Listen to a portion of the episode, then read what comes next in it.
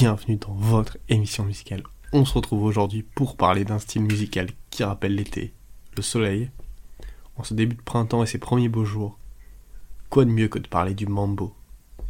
Dans cet épisode, nous allons essayer de retracer son histoire depuis ses origines jusqu'à maintenant. On trouve les premières traces du mot mambo dans l'arrière-pays haïtien. La mambo était une prêtresse vaudou qui sert les villageois en tant que conseillère, guérisseuse, exorciste, devineresse, conseillère spirituelle et organisatrice de divertissement public. Cependant, il n'existe pas de danse folklorique en Haïti appelée mambo. Le mambo est un style de musique et de danse qui est né à Cuba dans les années 1930. L'histoire du mambo, la danse, remonte à 1938 lorsque Oreste Lopez a composé une chanson de charanga, un ensemble de musique de danse cubaine intitulée Mambo. Cette chanson a connu un grand succès à Cuba et a donné le coup d'envoi d'un nouveau style de danzón, une danse cubaine traditionnelle.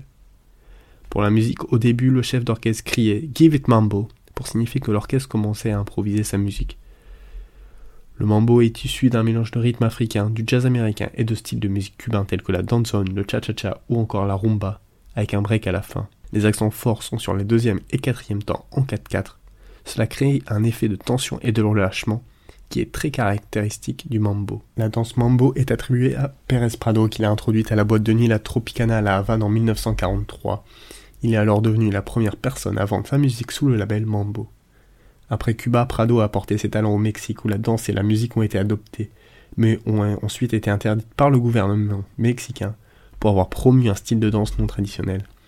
C'est lors de l'introduction du mambo au Mexique que Pérez Prado a été considéré comme le roi du mambo, notamment avec son célèbre Mambo numéro 5, mais aussi un de mes préférés, Kissas Kissas Kissas, qui sont depuis devenus des classiques un peu partout dans le monde, mais en commençant par le sol américain.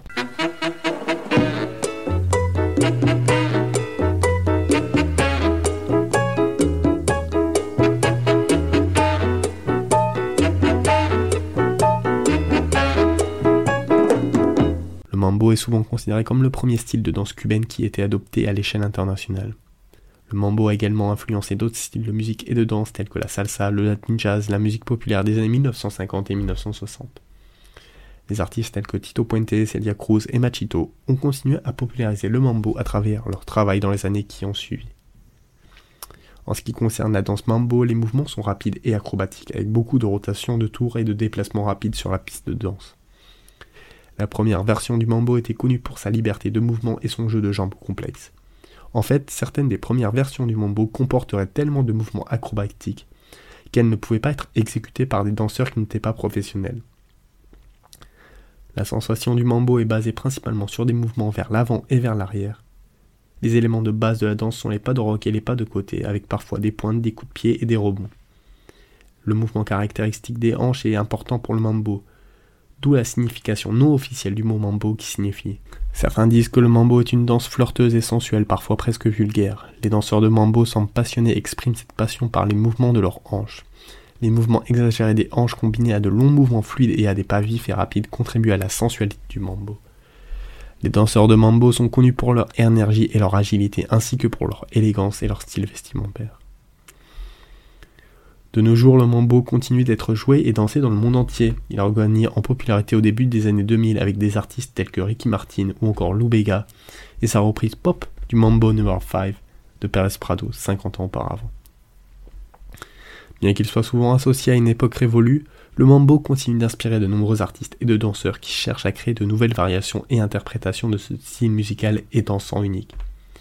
En somme, le mambo est un genre de musique et de danse qui a une histoire riche et une influence durable sur la musique et la culture populaire dans le monde entier. Avant de vous quitter, je vous laisse avec un dernier extrait musical, Guaglione, de Pérez Prado, chanson traditionnelle napolitaine qui a été repris par ce chef cubain en 1958 et qui est connu en France sous un autre nom. Je vous laisse deviner.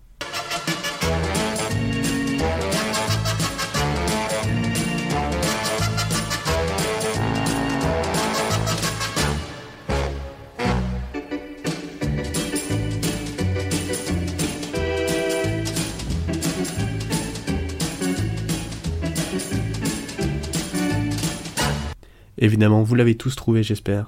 C'était Bambino de Dalida. Voilà, c'était tout pour cet épisode sur le mambo, j'espère qu'il vous a plu. Comme d'habitude, n'hésitez pas à le partager, c'est le meilleur moyen d'aider la chaîne. On se retrouve très prochainement pour un nouvel épisode.